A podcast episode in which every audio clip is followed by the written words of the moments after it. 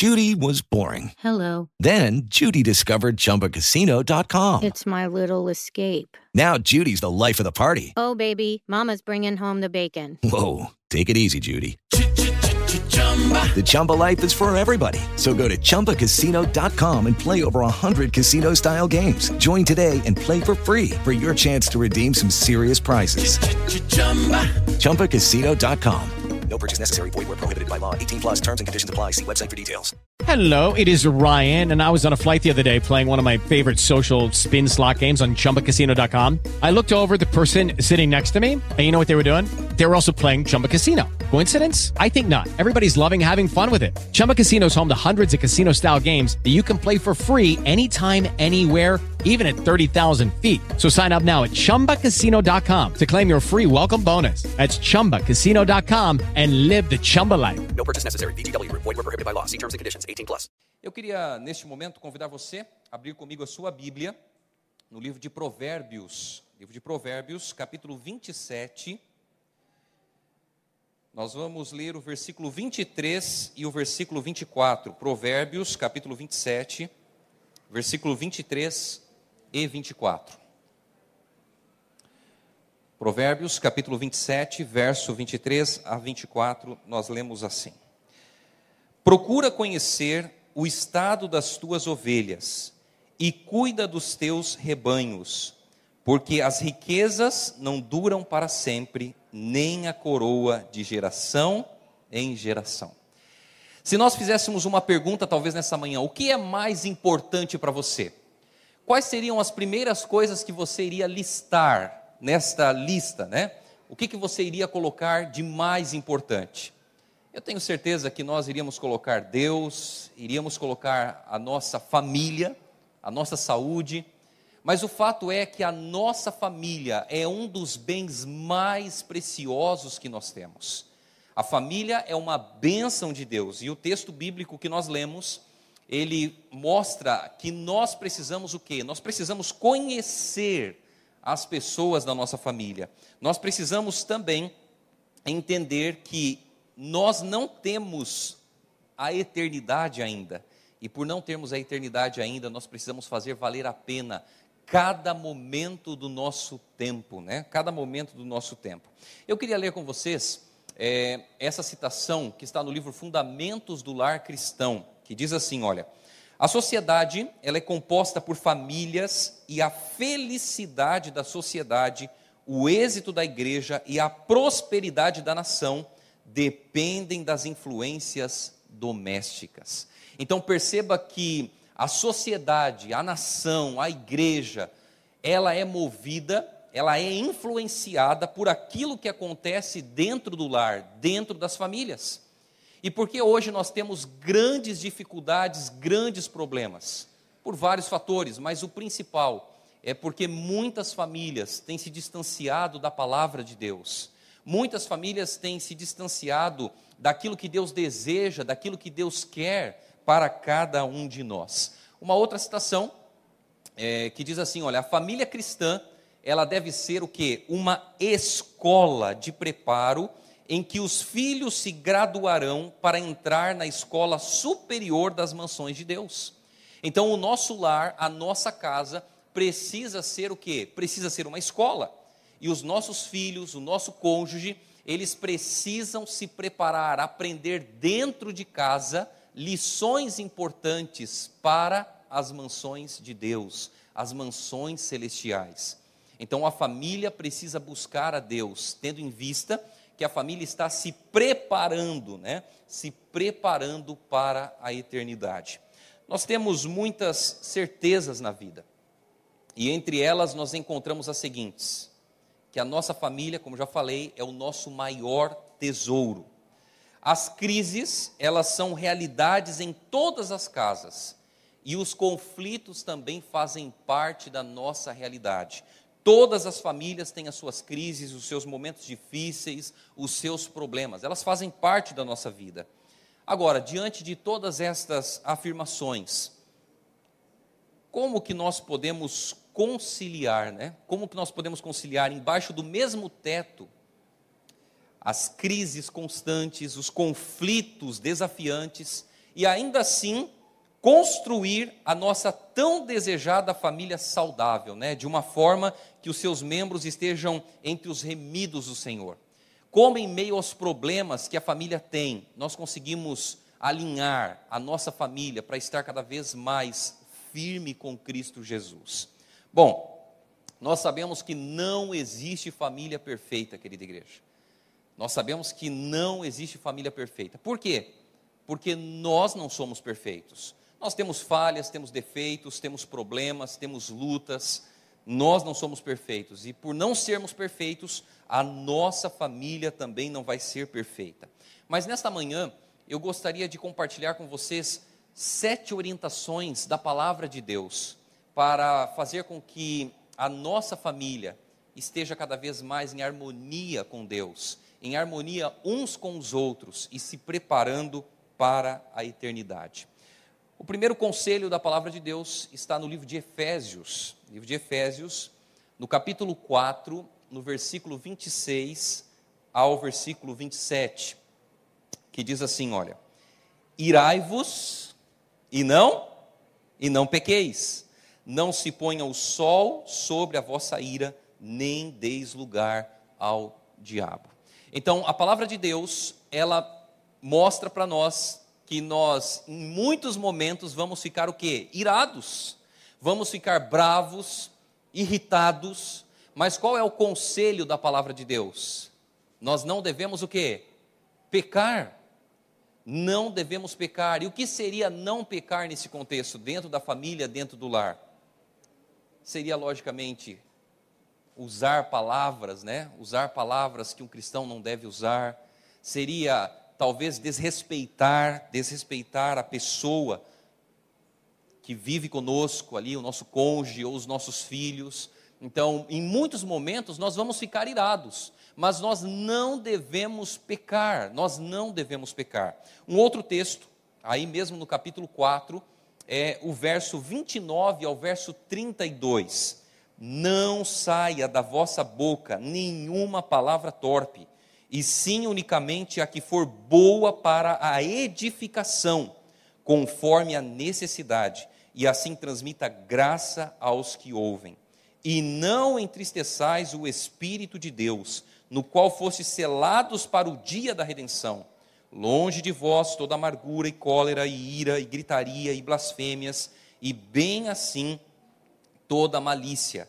Antes, sede uns para com os outros benignos, compassivos, perdoando-vos uns aos outros, como também Deus em Cristo vos perdoou. Então, a primeira orientação da palavra de Deus é que nós precisamos resolver os nossos conflitos e crises com paciência, respeito e empatia. Nós vamos ter dificuldades dentro do lar, vamos ter problemas dentro do lar, mas nós precisamos resolver os nossos problemas, resolver as nossas dificuldades com paciência, respeito, empatia e entendendo que dentro do lar, dentro da casa, todos têm problemas.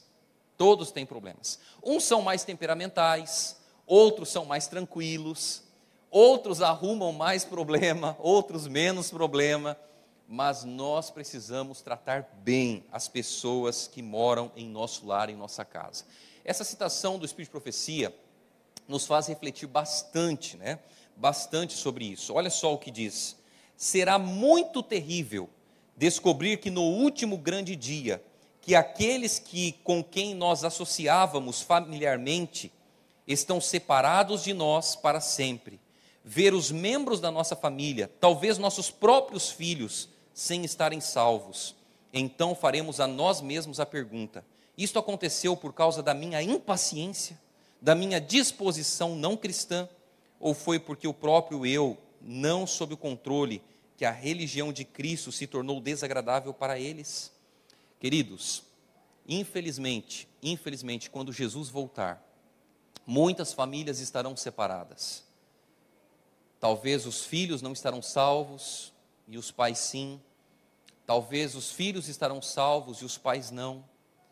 Mas o fato é que quando Jesus voltar, nós iremos fazer uma reflexão da nossa vida.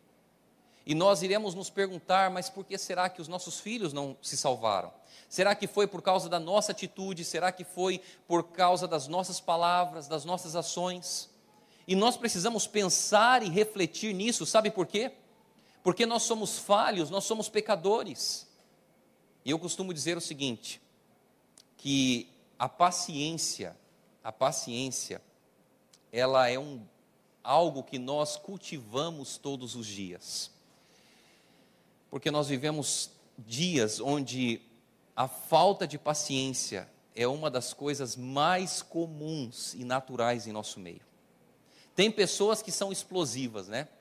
Mediante a primeira situação de problema, primeira dificuldade, a pessoa já explode e dá aquela explosão terrível, né?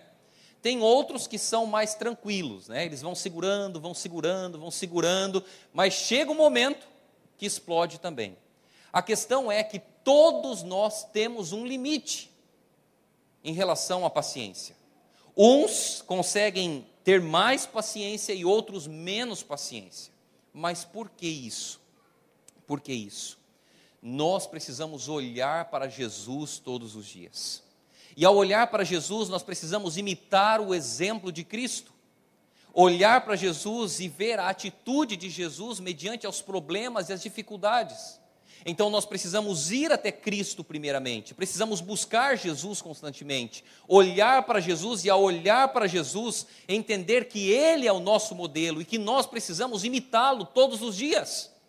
Então nós começamos o nosso dia como? Buscando a Deus, buscando imitar Jesus, o caráter de Cristo Jesus. E o que, que vai acontecer na nossa vida? Dia após dia, o Espírito Santo vai trabalhar na nossa vida e no nosso coração e nós vamos começar a ser mais semelhantes a Jesus Cristo. Aquela paciência que era curta vai começar o quê? A aumentar, aumentar cada vez mais e cada vez mais vai aumentando para a honra e glória do nome do nosso Deus. Queridos, no convívio familiar sempre vai existir divergências de ideias e opiniões que na maioria das vezes vai culminar em conflitos. E o que é um conflito? Conflito não é briga, ok? Conflito não é briga. O cristão, ele tem conflitos, mas não briga, ok? Então, o que seriam os conflitos? É você pensar de um jeito e as outras pessoas pensarem de outro jeito, de uma outra forma.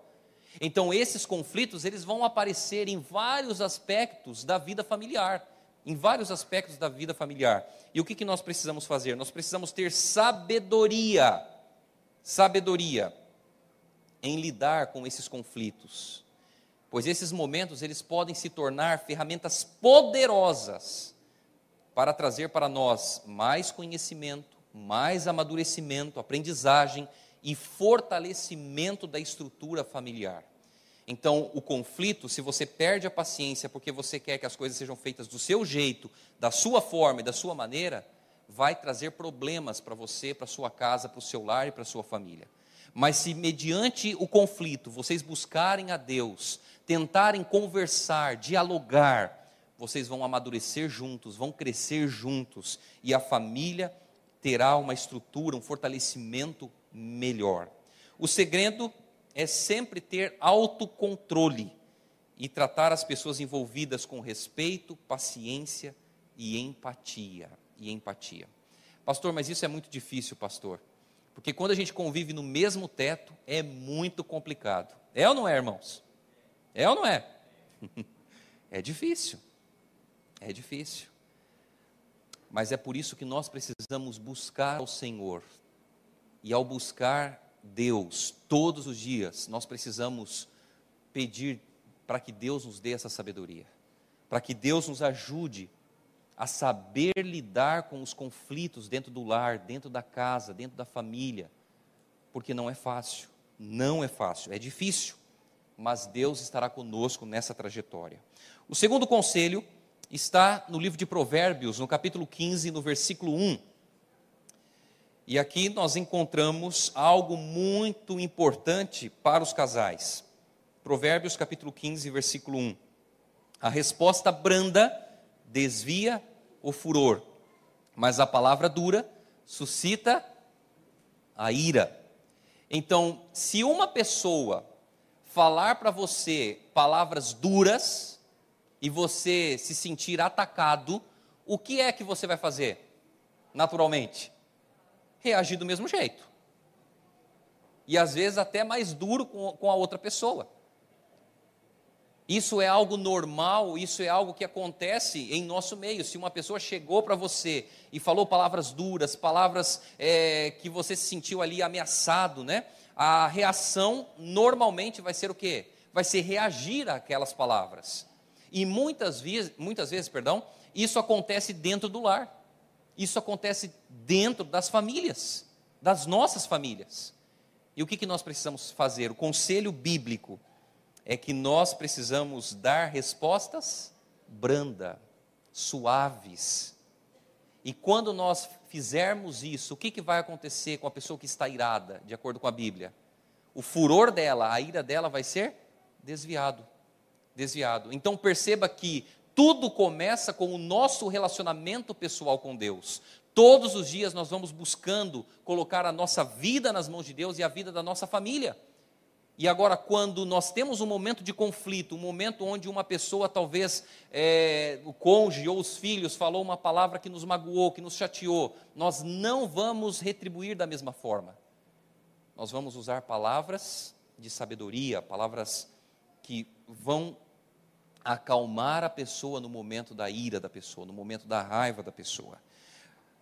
No mesmo livro de Provérbios, no capítulo 25, agora no versículo 11 como maçãs de ouro em salvas de prata, assim é a palavra dita a seu, a seu tempo. E aqui está a segunda orientação da Bíblia para nós hoje, para as nossas famílias. Nós precisamos investir no diálogo, no diálogo. Irmãos, nós estamos vivendo hoje momentos muito complicados. Às vezes a pessoa está na mesma casa, no mesmo teto, e quer falar com a outra pessoa. Aí sabe o que ela faz? Pega o celular, manda um WhatsApp dizendo: Ó, oh, quero falar com você. E aí começa a conversar na mesma casa pelo WhatsApp. Ou às vezes está dentro do mesmo teto, só que ali na casa, ali naquele momento, a pessoa não conversa, a pessoa não fala, a pessoa fica quieta, a pessoa não expressa as suas lutas, as suas dificuldades. Nós precisamos investir no diálogo. Tem um ditado popular, né? Que diz que uma boa conversa, de uma boa conversa ninguém escapa. Ninguém escapa. E como é bom conversar com pessoas que falam, né, pessoas que se expressam, isso é muito bom. E nós temos dentro da família situações diferentes. Por exemplo, geralmente, nem sempre, a mulher ela tem a tendência de se comunicar mais, de falar mais. E isso não é nenhum demérito, viu, mulheres? Nenhum demérito. Isso, na verdade, um momento, né, um momento muito especial quando as mulheres falam porque elas são detalhistas, detalhistas. Você já viu dois homens conversando? Já viu como que é? Como que o homem conversa? E aí, tudo bem? Tudo bem. E aí, vamos lá? Vamos. É assim.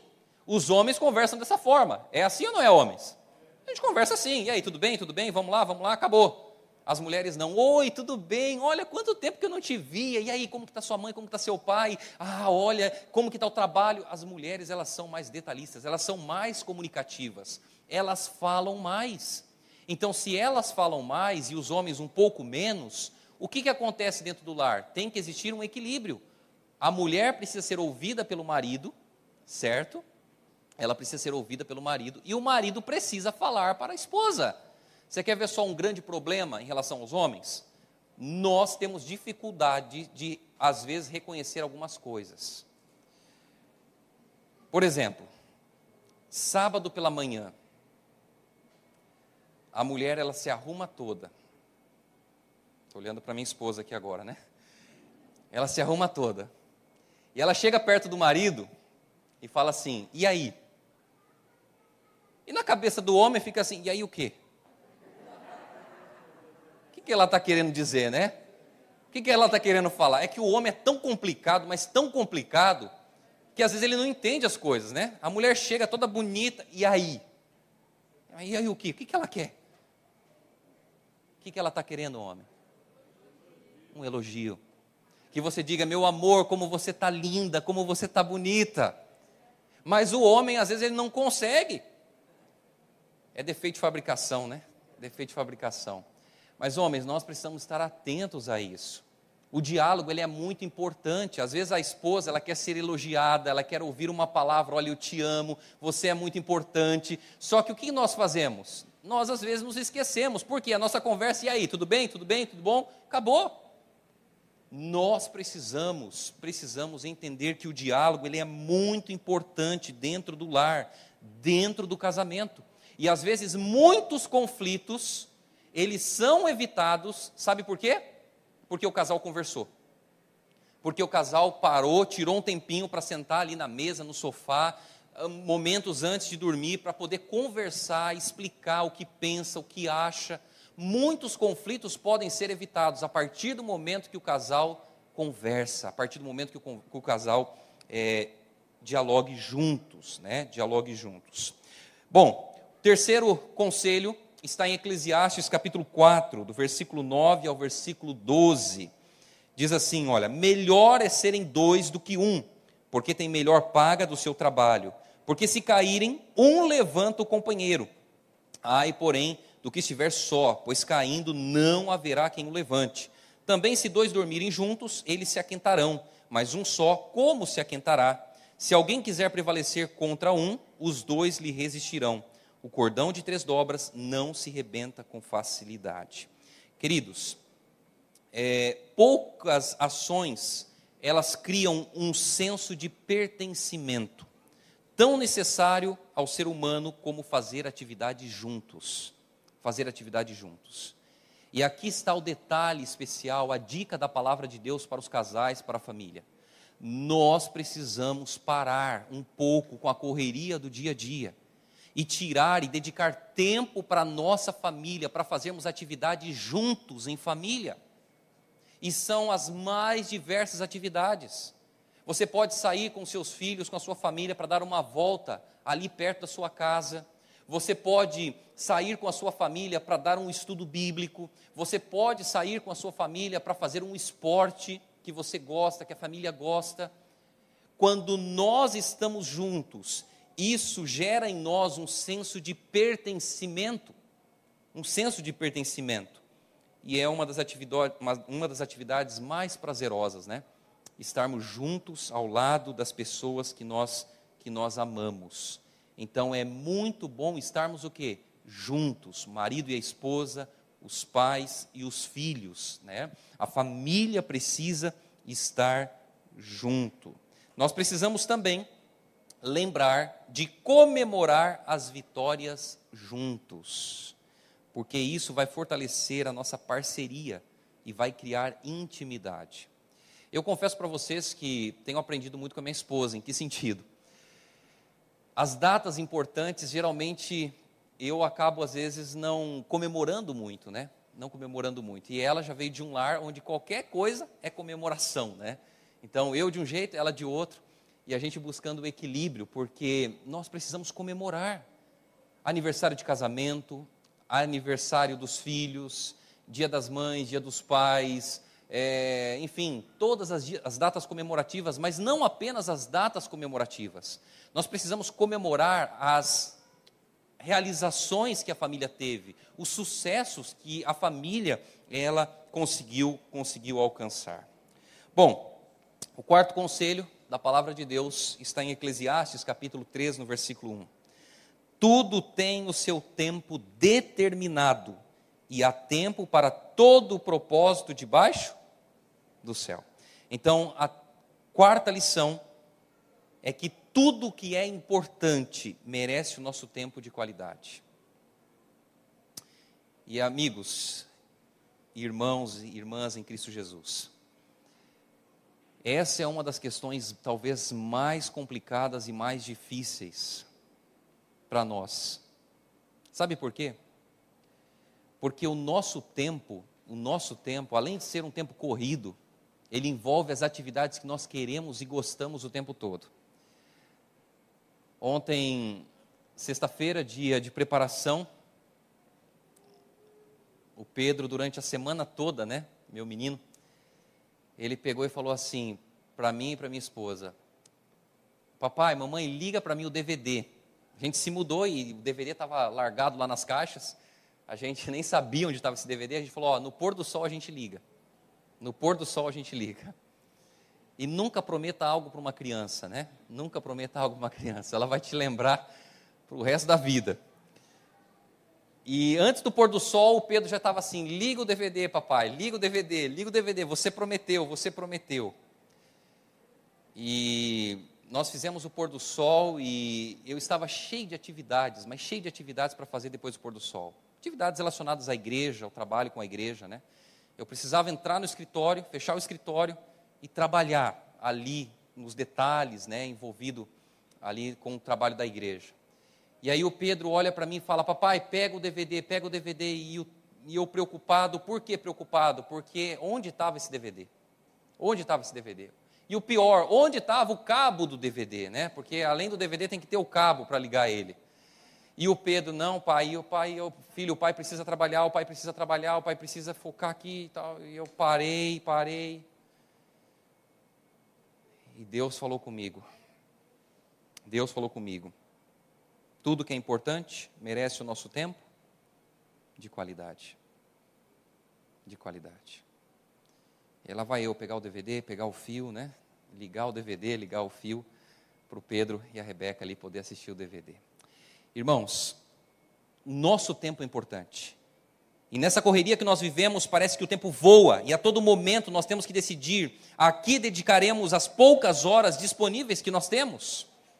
Aquilo que nós elegermos como prioridade e relevante receberá a nossa atenção, comunicando assim o valor que atribuímos a essa pessoa ou atividade. Por isso, ao escolhermos investir esse precioso tempo com a família, gritamos a eles e ao mundo o quanto nós os amamos. Então, quando nós investimos tempo com a nossa família, nós estamos dizendo para eles que nós os amamos e que eles são importantes para nós. Quinto conselho. Quinto conselho está em Provérbios, capítulo 15, no versículo 13. Esse é um texto muito conhecido por todos. O coração alegre formoseia o rosto, mas com tristeza do coração o espírito se abate. O quinto conselho é que, com bom humor, tudo fica mais leve e prazeroso. E você já parou para pensar que as pessoas estão perdendo cada vez mais o bom humor? It is Ryan here, and I have a question for you. What do you do when you win? Like, are you a fist pumper? a woohooer, a hand clapper, a high fiver. I kind of like the high five, but if you want to hone in on those winning moves, check out Chumba Casino. At ChumbaCasino.com, choose from hundreds of social casino style games for your chance to redeem serious cash prizes. There are new game releases weekly, plus free daily bonuses. So don't wait. Start having the most fun ever at ChumbaCasino.com. No purchase necessary. BGW. Void were prohibited by law. See terms and conditions. 18 plus. Nós estamos perdendo isso. Por que estamos perdendo isso? Porque nós estamos preocupados com os problemas, preocupados com as contas para pagar, preocupados com tantas dificuldades que a tendência é o nosso coração ficar o que triste e o nosso espírito se abater. Mas o conselho bíblico é que o nosso coração ele precisa estar alegre. E você pode se perguntar assim, pastor, mas como é que o meu coração ele pode se alegrar em meio aos sofrimentos, às dificuldades da vida? Eu tenho aqui para você uma dica importante. Às vezes a gente se preocupa com tanta coisa, mas tanta coisa desnecessária, que a gente sofre de maneira desnecessária e aquilo que a gente se preocupou nem acontece ou nem vai acontecer. Então, a dica que eu tenho para você é o seguinte: primeira, primeira questão, quando você estiver diante de um problema, diante de uma dificuldade, você vai fazer uma pergunta para você: Eu posso resolver este problema? Você vai fazer essa pergunta: Eu posso resolver esse problema? Se a resposta for sim, eu posso resolver o problema, então não se preocupe, vai lá e resolva. Ok? Se você tem condições de resolver, vai lá e resolva o problema que está sob o teu alcance resolver. Mas você pode fazer a pergunta dizendo: Eu tenho como resolver esse problema? E a resposta pode ser não. Eu não tenho como resolver esse problema.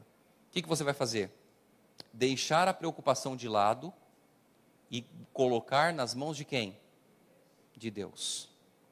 Coloque os seus problemas, as suas dificuldades nas mãos de Deus, as suas angústias, as suas lutas, as suas provações nas mãos de Deus. Às vezes nós ficamos mais preocupados do que colocamos nas mãos de Deus. Às vezes nós queremos pensar, pensar, pensar, solucionar os problemas que às vezes não tem solução. E a gente gasta tempo, tempo de forma desnecessária, sem conseguir fazer muita coisa. Então, mediante os problemas, se você consegue resolver o problema, faça, resolva o problema. Segundo, se você não conseguir resolver, não se preocupe, coloque nas mãos de Deus e siga o conselho bíblico. Qual é o conselho bíblico? Basta cada dia o seu próprio, seu próprio mal. Nós precisamos nos preocupar com o hoje, com o presente, porque às vezes a gente deixa de viver o presente com a nossa família, preocupado com o futuro. E esse é um grande problema, porque o nosso coração ele vai ficar triste, nós vamos ficar preocupados, angustiados, e não vai existir alegria e felicidade dentro do lar, dentro da família, queridos irmãos. Agora, o conselho bíblico para nós é que com bom humor tudo fica mais leve e prazeroso. Com bom humor, rindo, né? Com as crianças, com o cônjuge, brincando. Isso tudo vai ficar mais leve, os problemas, as dificuldades da vida vão ficar mais fáceis de serem resolvidas. E nós precisamos ter isso em mente, que quando nós abrimos um sorriso no rosto, nós mandamos embora, né, os problemas e as dificuldades da vida. Então, vamos sorrir mais, vamos nos apegar mais em Deus e confiar mais em Deus, porque a nossa família vai sentir essa diferença. O sexto conselho está em Mateus, capítulo 6, do versículo 5 ao versículo 6. E quando orardes, não sereis como os hipócritas, porque gostam de orar em pé nas sinagogas e nos cantos das praças, para serem vistos dos homens. Em verdade vos digo que eles já receberam a recompensa. Tu, porém, quando orares, entra no teu quarto e fechada a porta orarás a teu pai que está em secreto, e teu pai que vê em secreto te recompensará. Lucas, próximo texto, 6, 12 a 13. Naqueles dias retirou-se para o monte a fim de orar e passou a noite orando a Deus. E quando amanheceu, chamou a si os seus discípulos e escolheu doze dentre eles, aos quais deu também o nome de apóstolos. Queridos irmãos, Cristo é o nosso exemplo em tudo. Ele nos ensina que sua profunda intimidade com o Pai, ela foi construída em momentos particulares, nos quais com o Pai ele desfrutava de tempo e comunhão. Então, o sexto conselho para nós é que momentos particulares, a sós com Deus, eles criam intimidade com Deus e também com a família nós não podemos negligenciar os momentos de comunhão pessoal com Deus. Então, nós precisamos dedicar tempo à oração individualmente. O conselho é que nós é, entremos no nosso quarto e ali, sozinhos, com Deus, nós venhamos a falar com Deus, abrir o coração para Deus, a buscar Deus constantemente na nossa vida, certo? E Jesus, quando a gente analisa a vida de Jesus, nós percebemos que era nesses encontros íntimos que ele tinha né, com o Pai, que a sua força vinha para vencer o mal que muitas vezes aparecia sobre ele. As dificuldades, os problemas, Jesus venceu o pecado. Sabe por que ele venceu o pecado? Porque ele estava em comunhão com o Pai. Ele se retirava, dedicava tempo para a oração, para buscar a presença, a presença de Deus. Queridos, por fim, nós temos aqui o sétimo conselho.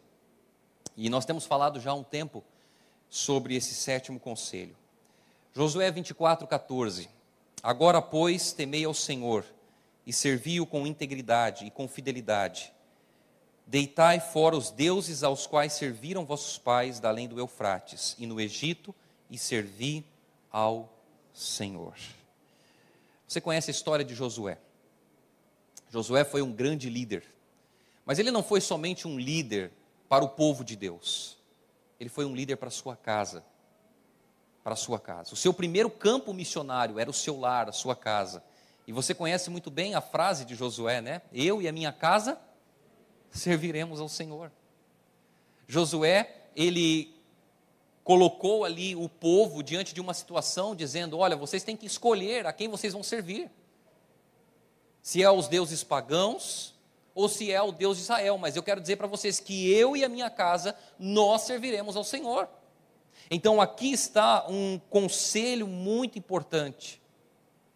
Você e a sua casa, eu e a minha casa, nós precisamos servir ao Senhor.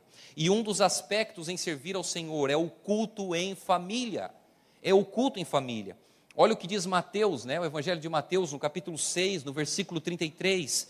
Buscai, pois, em primeiro lugar o seu reino e a sua justiça, e todas estas coisas vos serão acrescentadas. Queridos, o culto diário não é como alguns pensam, uma opção. Alguns pensam assim: ah, o culto diário é uma opção, né? Uma opção e tal. Não, não é. O culto diário é uma necessidade do ser humano. Nós temos a necessidade de cultuar a Deus. E nós precisamos adorar a Deus dentro do nosso lar, dentro da nossa casa, com a nossa família. Quando nós buscamos a Deus, através da comunhão diária com o Senhor, Ele vai nos proporcionar o conhecimento, a força espiritual de que nós necessitamos para enfrentar o drama do grande conflito que permeia o mundo. Nós buscamos forças em Deus, juntamente com a nossa família, e Deus permanece ao lado da nossa família. O culto, ele não pode ser algo cansativo, irmãos ele tem que ser algo prazeroso para as crianças.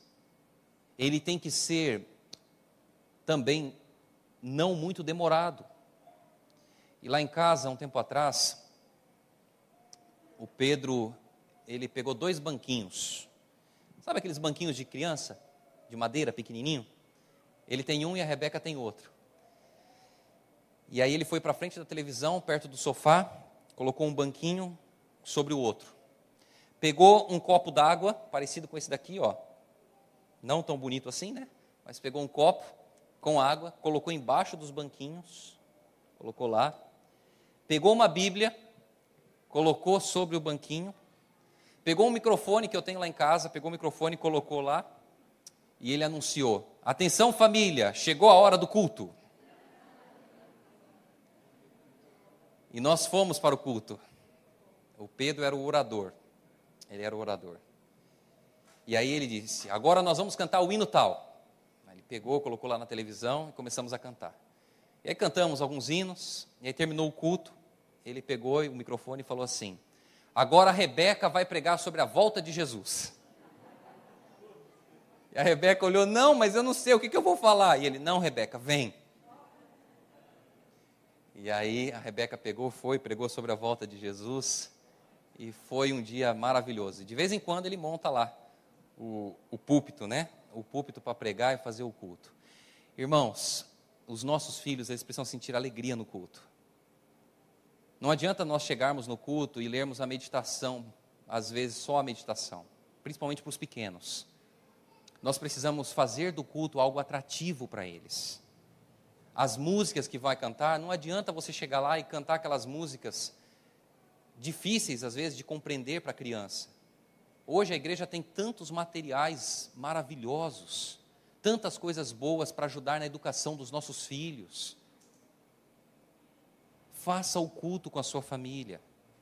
Ah, pastor, mas aqui em casa eu acordo num horário, a minha esposa no outro, os filhos no outro momento, a gente não tem tempo, que não dá, que não sei o que. Isso é desculpa, irmãos. Sabe por que desculpa? Deixa eu ver se está aqui esse texto. É desculpa, sabe por quê? Deixa eu ver se é isso aqui. Olha só o que diz o Espírito de Profecia. Podeis pensar, pais, que não tendes tempo para fazer tudo isto, mas deveis tomar tempo para fazer vossa obra na família, pois do contrário, Satanás suprirá o que? O que falta. Por que, que muitas famílias estão arruinadas? Por vários motivos, né? Mas um deles, e o principal, é porque Deus não está no centro da vida da família, no coração dos membros da família. Porque Deus não é cultuado dentro do lar, dentro da casa, com a família. Se nós não tirarmos tempo para isso, Satanás vai se aproveitar disso. Ele vai se aproveitar disso para quê? Para influenciar os nossos filhos para as coisas do mundo, para influenciar a nossa família para as coisas erradas deste mundo. E queridos, isso é algo sério, é algo importante. A questão do culto familiar não é simplesmente você decidir se você vai fazer ou não vai fazer. É uma luta que você tem que travar todos os dias. Acordar mais cedo, se organizar mais cedo para que a família esteja nas primeiras horas na presença de Deus.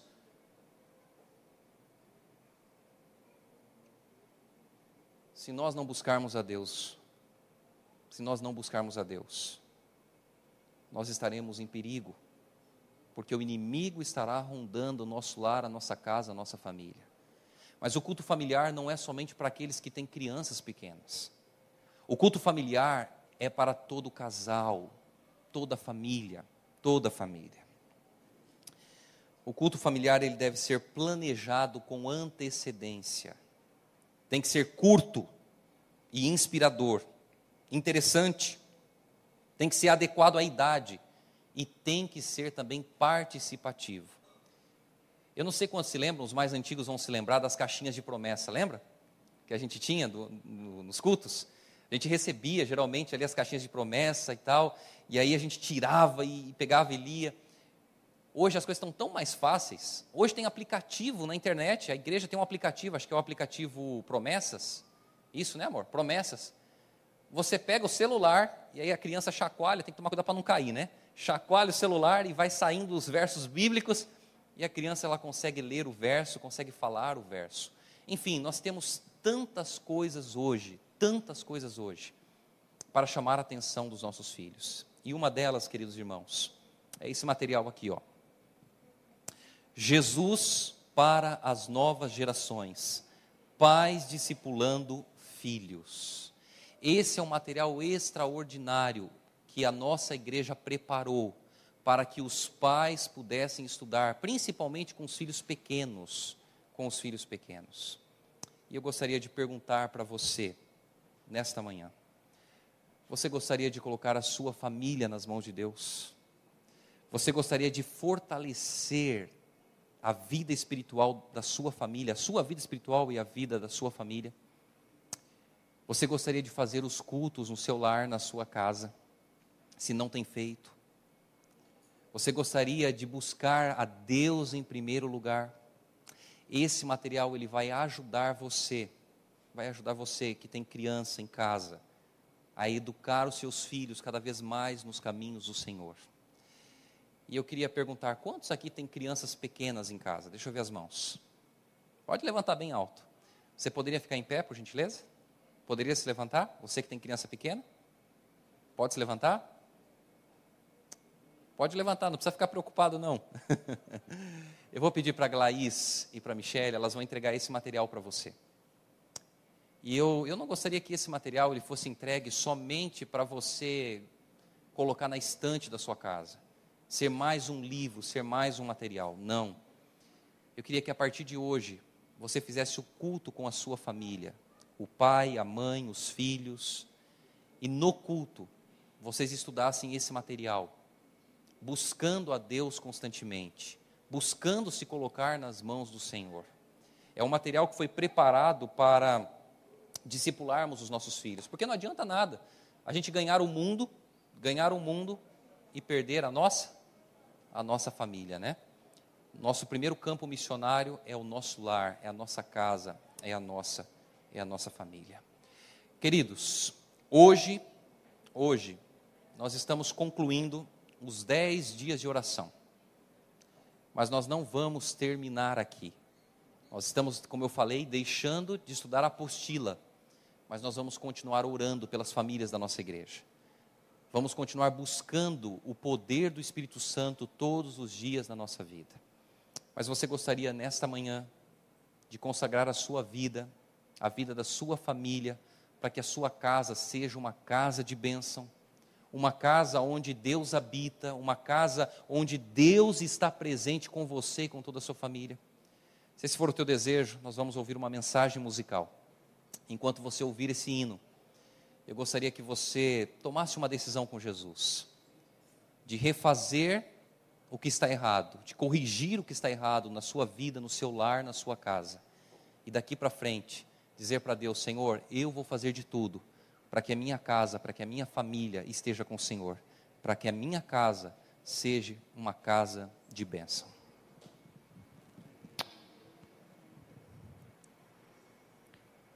Se você sentiu o desejo e conhecer, pode cantar também.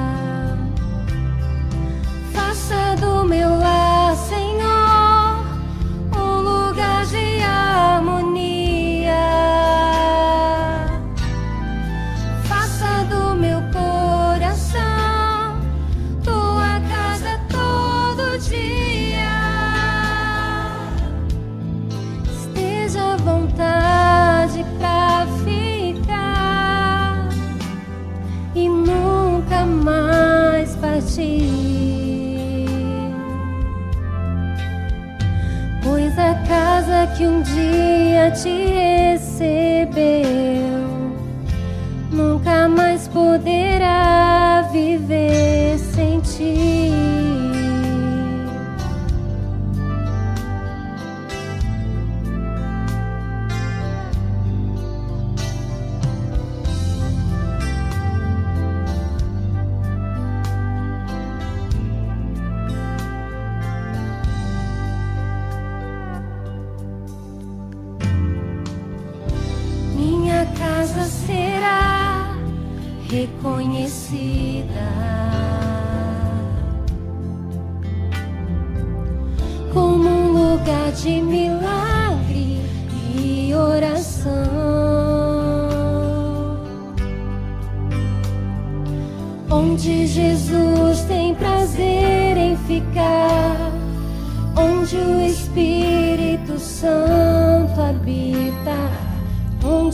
prosperidade, amor e vida. Todo mundo agora.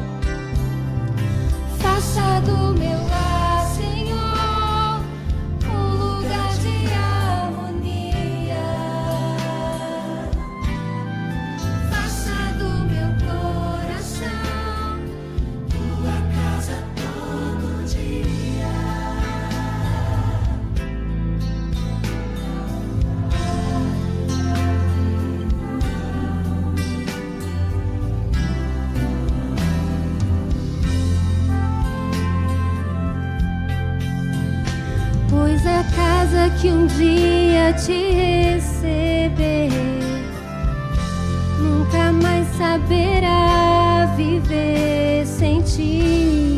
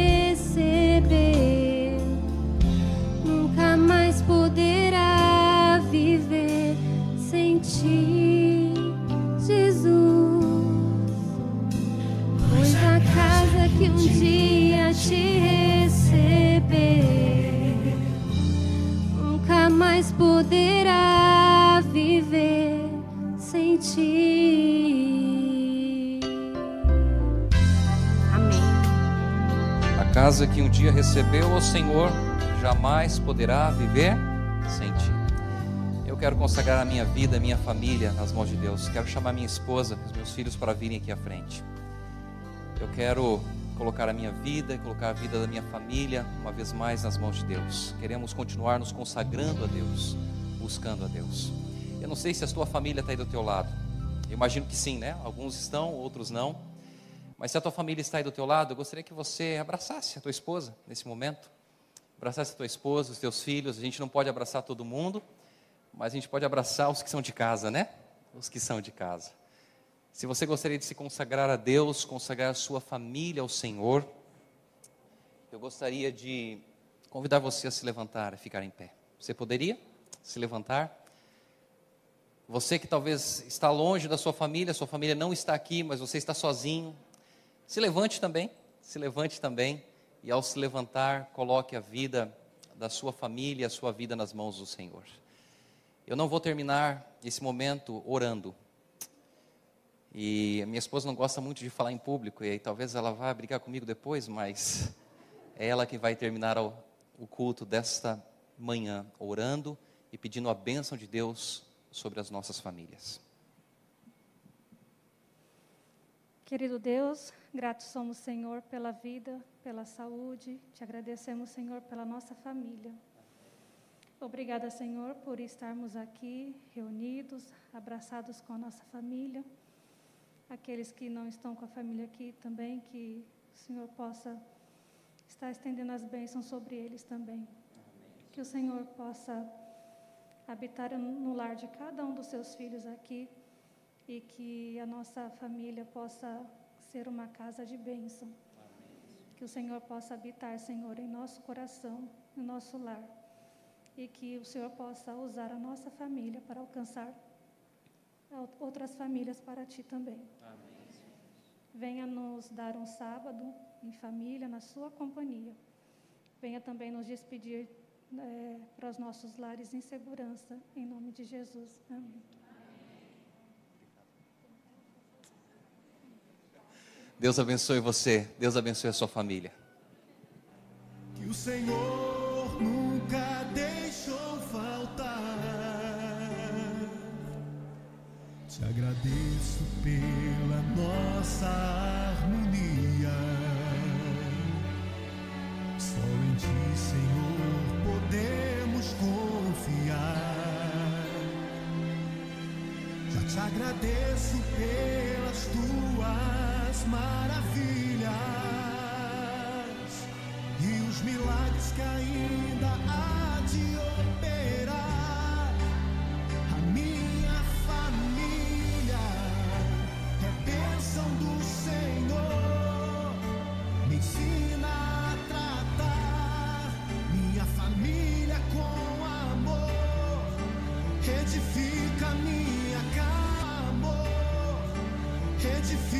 Minha